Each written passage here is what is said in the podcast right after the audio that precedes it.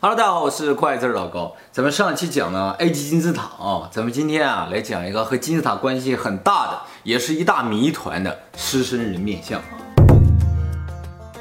那么这个狮身人面像虽然叫狮身人面像，但是呢，它是不是狮子的身体啊？不知道，只是人们觉得它有点像狮子的身体，所以叫狮身人面像。如果有一天研究发现它的身体啊不是狮子，而是其他动物或者什么的话，那可能名字就要改了。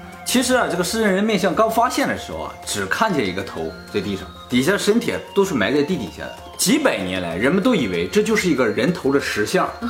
后来啊，法国一个工程师啊，他就觉得这个很奇怪，下面肯定有点什么，他就组织人啊去挖掘它，挖了十一年，把整个身体挖出来了。狮身人面像整个它是一块石头，它不是像金字塔一样堆砌起来。这个石像呢，长七十四米，高二十米，宽六米。那么造这个狮身人面像用了多长时间呢？目前还无法推测。但是以当时的工艺来说的话，想雕琢这么一个狮身人面像，应该花了很久很久的时间。这个事情呢，也是狮身人面像最大的一个谜，也是现在考古学最大的一个争论点。一开始呢，考古学家普遍认为啊，它是在胡夫金字塔建造后建造的。近些年来呢，随着考古技术的发展，狮身人面像的建造时期呢，也产生了很大的争论。就有些人呢，通过对狮身人面像周围的一些石头的这个风化程度或者水蚀程度来分析呢，觉得狮身人面像啊，大概是公元前五千年甚至一万年左右的时候建，因为它这个年代啊太久远，连人类文明都没有，那那这个东西是怎么建出来的就不知道了。我们现在看到它是个人面狮身。但是呢，看过狮身人面像的人都会觉得头太小，身子太大了。按照古埃及人对于艺术品、对于制作的这种雕刻啊或者石像的要求而言的话，是特别讲究比例的。他们特别讲究这种美学，所以头小啊。啊不不不，九头身 不是这个意思啊，就是明显不成比例。考古学家就觉得现在的人面啊是后来雕琢出来的，所以它原先啊是个什么不知道。有很多人有很多猜测，它既然是一个狮身呢，那应该就是狮子头。还有些人认为这个狮身人面像的头部啊是阿努比斯神，他是传说中制作木乃伊的神啊，他负责把死者呢带到冥界。这个阿努比斯神啊就是一个狗头神，其实不是狗啊，是胡狼。如果是胡狼的话，狮身人面像的身体呢有可能就不是狮子，而是胡狼，它的头部呢。就是胡狼的头，因为阿努比斯本身就是守护死者的，所以把它建在陵墓的旁边就很正常。对呀。但是呢，也有人反对阿努比斯说，因为啊，金字塔它根本就不是一个陵墓。关于金字塔的用途呢，我们以后专门做视频会给大家再讲的啊。那不是有花岗岩的棺材吗？哎，那个东西是干什么用的？以后我们再做视频再说啊。那你偷偷告诉我那个花岗岩是干什么的？没听懂啊。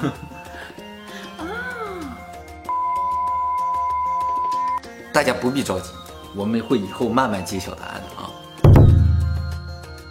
现在考古学家就拿它和壁画上那些人啊，个个比对，没一个像的，而且比对着比对着，他们就发现啊，看上去像法老的头，对不对？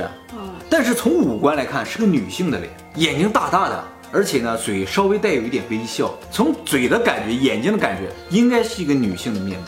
而且她这个耳朵啊，特别像胡夫的女儿的耳朵，能看出来吗？在壁画上有画过这个胡夫的女儿，跟她耳朵一模一样，但是脸又不像。现在狮人面像那个鼻子又没有了，就更不好猜了。啊，据说鼻子呢是被拿破仑用大炮给打掉了，但其实考古学家说，这个鼻子啊，早在拿破仑拿大炮打他之前就已经没有了。古埃及人啊，特别崇尚二元论。什么叫二元论？就是古埃及人他建的东西都是一对儿一对儿。那么，如果狮身人面像是古埃及人造的，按理来说，你是守护陵墓嘛，石狮子你也得一应该是一对儿啊。你怎么现在是一个，这不很奇怪吗？而且呢，古埃及的壁画里是有画到狮身人面像。哦，是吗？对，画上的狮人面就已经是人面了。但是呢，画上是一对儿。现在这个我们看到的狮人面像冲东。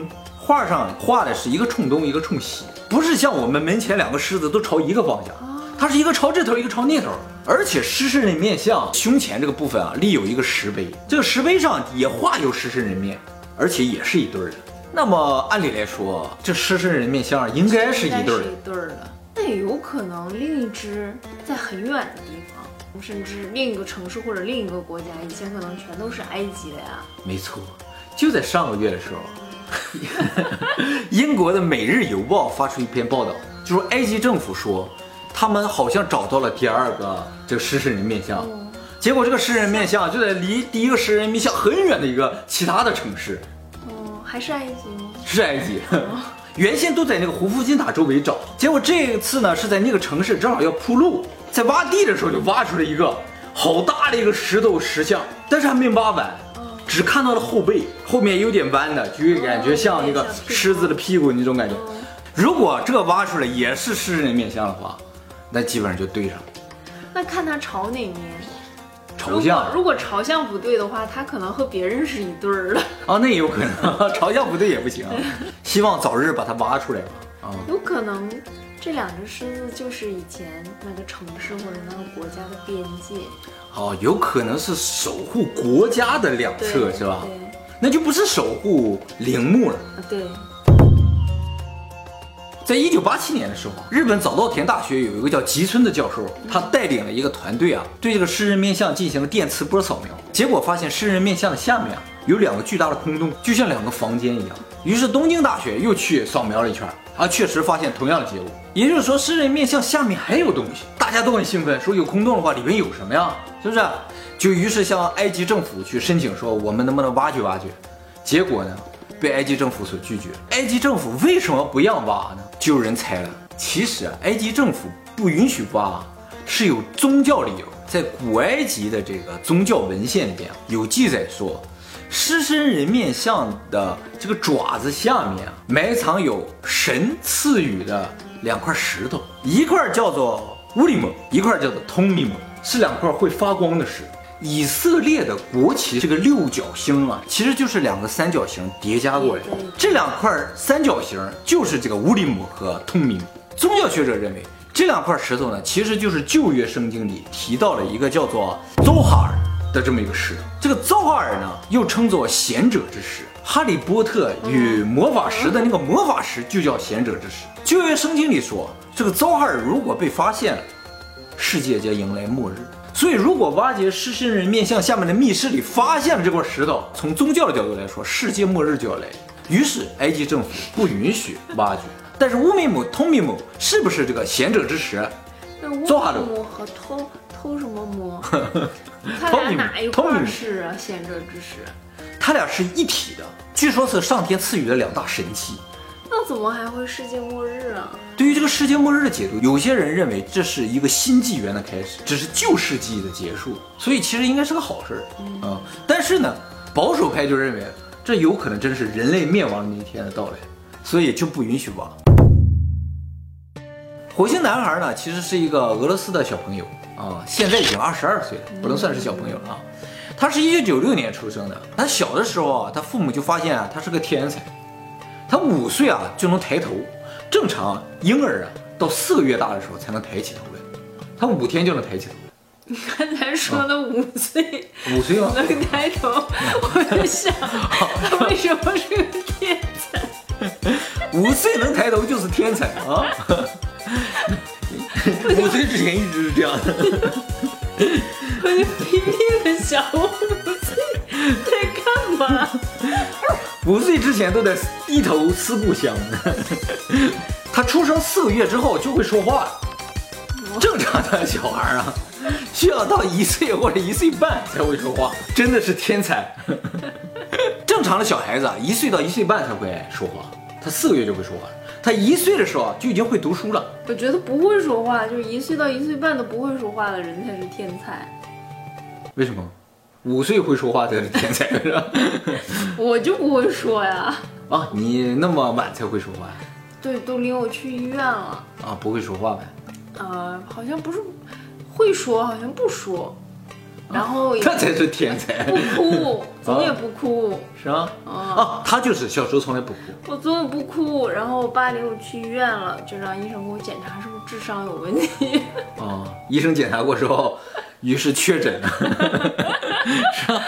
火星男孩啊，在两岁的时候就开始跟他父母说一些火星上的事。他说啊，他前世啊是火星人，于是，在他十一岁的时候呢，电视台就到他家去采访了，而且同去的还有一些专家、天文学家什么，就问了他一些问题。他说，火星上啊，原先有高度的文明，火星和地球之间啊，也做着贸易。他呢，就是一个搞贸易的人，他会经常到地球来。他们到地球来呢，呃，是做一个母舰，这个母舰是水滴型的，他会开宇宙飞船，但是他开的是个三角形小的宇宙飞船。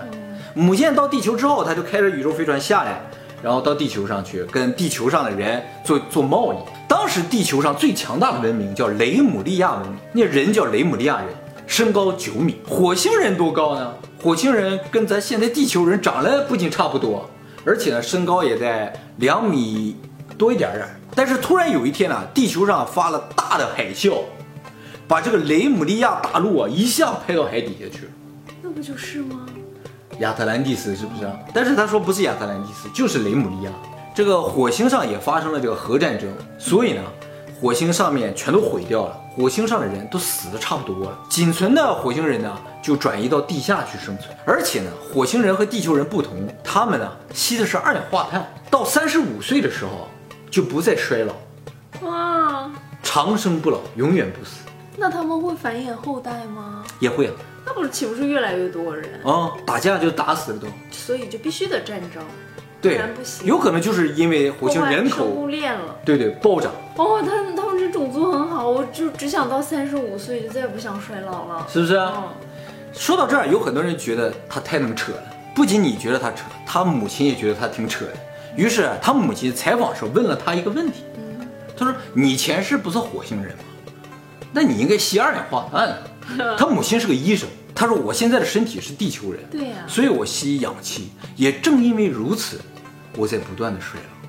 他说地球人之所以会不断的衰老，是因为地球人吸氧气，所以氧化了。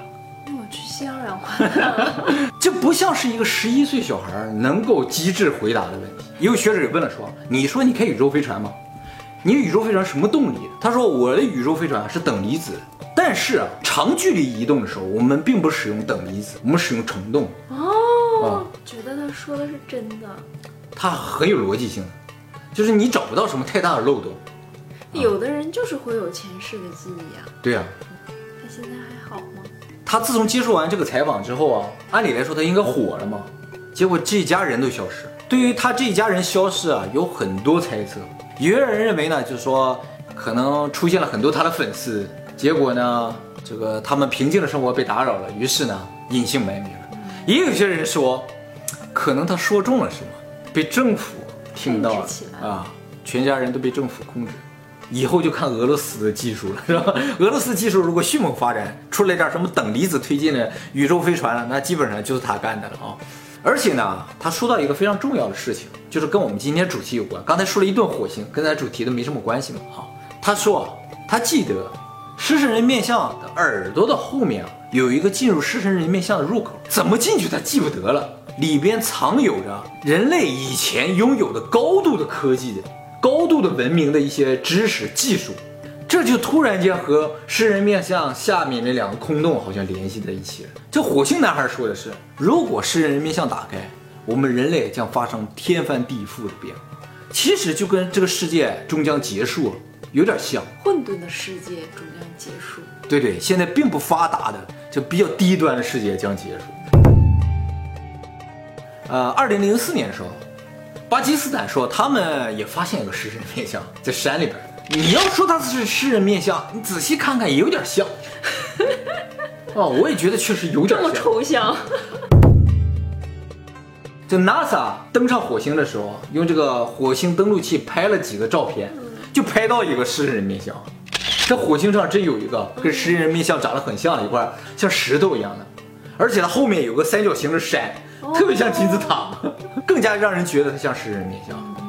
怎么样？你觉得这个狮身人面像神不神秘？是不是像胡夫金字塔一样的神秘？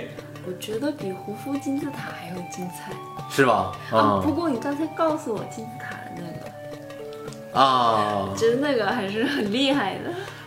这都不算什么，我再告诉你一个，啊，狠不狠？大家不用着急啊，以后我们都会做成视频告诉你们的。我们下期再见了啊，拜拜拜拜，潜规则啊。